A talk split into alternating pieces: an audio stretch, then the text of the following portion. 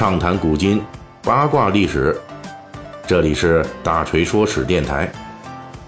我们的其他专辑也欢迎您的关注。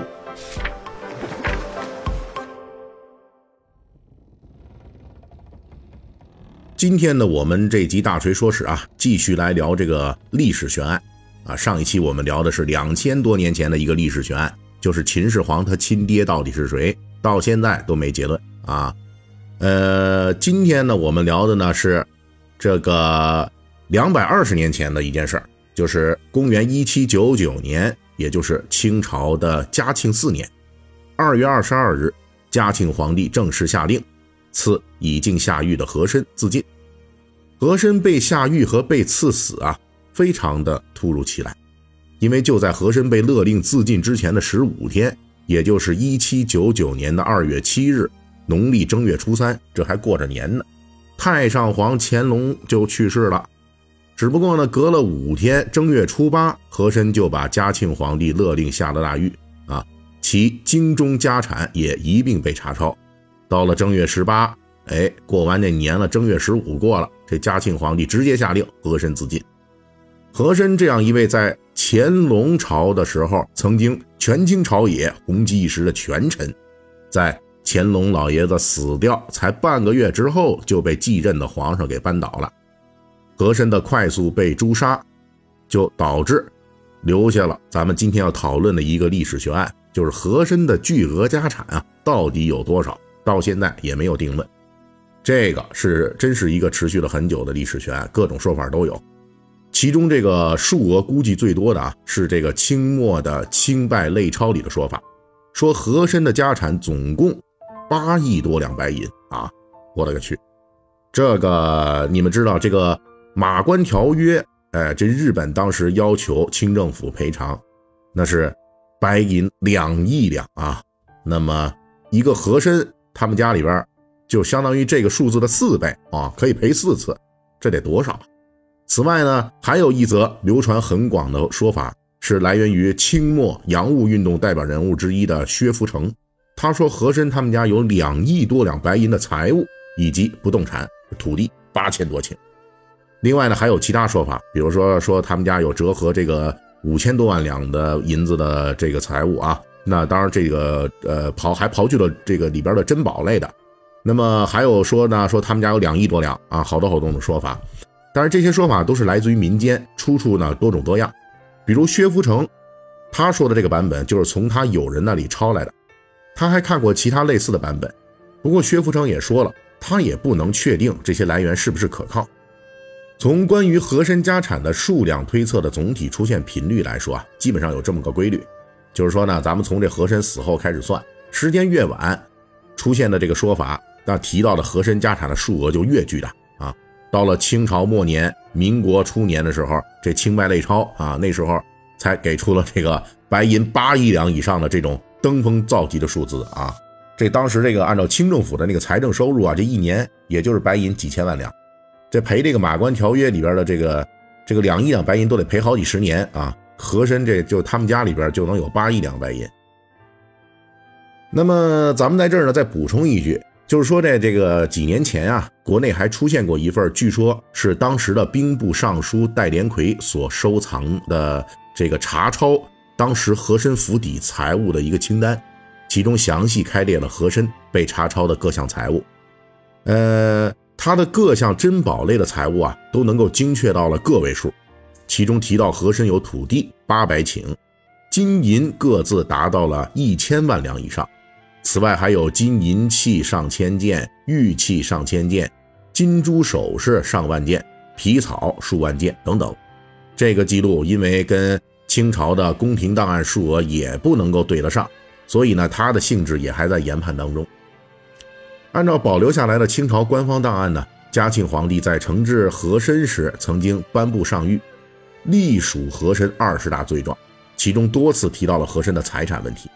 嘉庆这个他就具体就这么讲的，说和珅家里面呢所藏珠宝特别多啊，其中珍珠手串多达两百余串，而且这些珍珠的个头。比那皇宫里边御用的还要大啊，还要珍贵。此外，还有这个，呃，各种珍贵的宝石若干。又有藏金三万两千两，白银两百余万两，以及在通州、冀州地方开办的当铺、呃钱店等等资本吧，这些都是他的就生意和产业了啊。这个还有不下十余万两，再加上和珅家里搜出来的衣服物件，以上这些加一块儿，嘉庆皇上说这些财产的数额逾千万，也就是价值在千万两白银以上。那这个数额呢，在当时已经算是巨款了。不过，距离民间说法中呢动辄上亿的这和珅家当来说呢，这差距还是比较大的。那后边的这研究学者呢，在考察嘉靖皇帝的这份上谕的时候呢，还结合了。当时奉旨去和珅家里查抄的步军统领以及内务府相关人员的报告，结果呢，就是学者们大致估计出了，和珅在这次查抄中啊，共计起获金银等现金，折合起来大约有四百万两左右。呃，也就是说呢，作为传说中拥有八亿两家产的和珅，他在家产查抄中搜出来的现金现银，大致只有四百万两。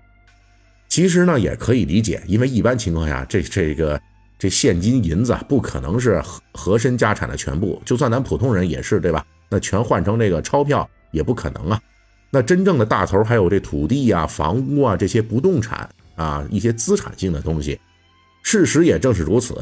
考察清朝的官方档案和民间传说之间的这个数据鸿沟啊，那么除了在金银的数量差异之外，这个珍宝的估算额也有差异。尤其是在这个土地收缴的估算上，那差距可就大了。清朝政府的这个查抄和珅土地，然后他们上报的这个数额在一千二百顷左右，而这个民间版本呢八千多顷，这个数字呢是七倍于这个官方查抄的这个数额的啊。之所以和珅的家产在他死后有巨大的数额差距，还有一个原因在于呢，和珅家产的查抄持续了相当长的时间，大约弄了几个月这事儿。在这几个月里边，负责查抄和珅家产的官员是根据查抄进度，把查缴的和珅家产数额分批上报给皇上的。比如大锤上文提到的这个嘉庆皇帝的上谕提到的，呃，和珅家产啊，那呢，这上谕是正月里边的事了啊。正月里边，这个和珅下狱到被赐死之前，短短几天查抄出来的数量，而到了这一年的农历三月二十八。那负责查抄的官员还在上报呢，说这和珅家的这个家产啊有点多，咱还在估算清理当中啊。而且呢，在查抄和珅家产的过程当中呢，皇上除了将大部分的财物归入内务府，也就是成了皇家财产之外，也不断的从和珅查抄家产中开列出一些物品，赏赐相关负责办理案件和其他工作的大臣，这也容易造成财产统计的误差。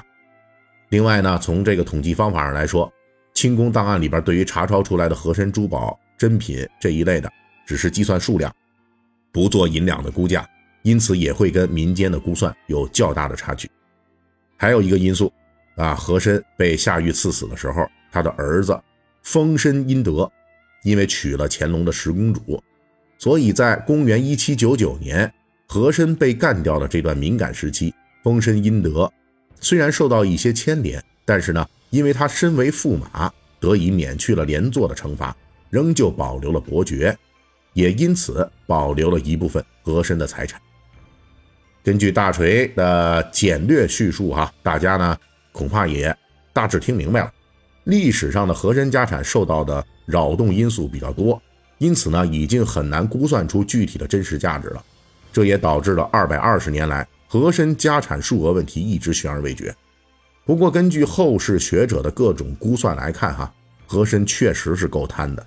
他的家产大致在千万两白银这个数量级上，上限呢或许会突破这个亿这个单位，但是比起民间传说的这八亿两白银这样的高标准，那还是有比较大的差距。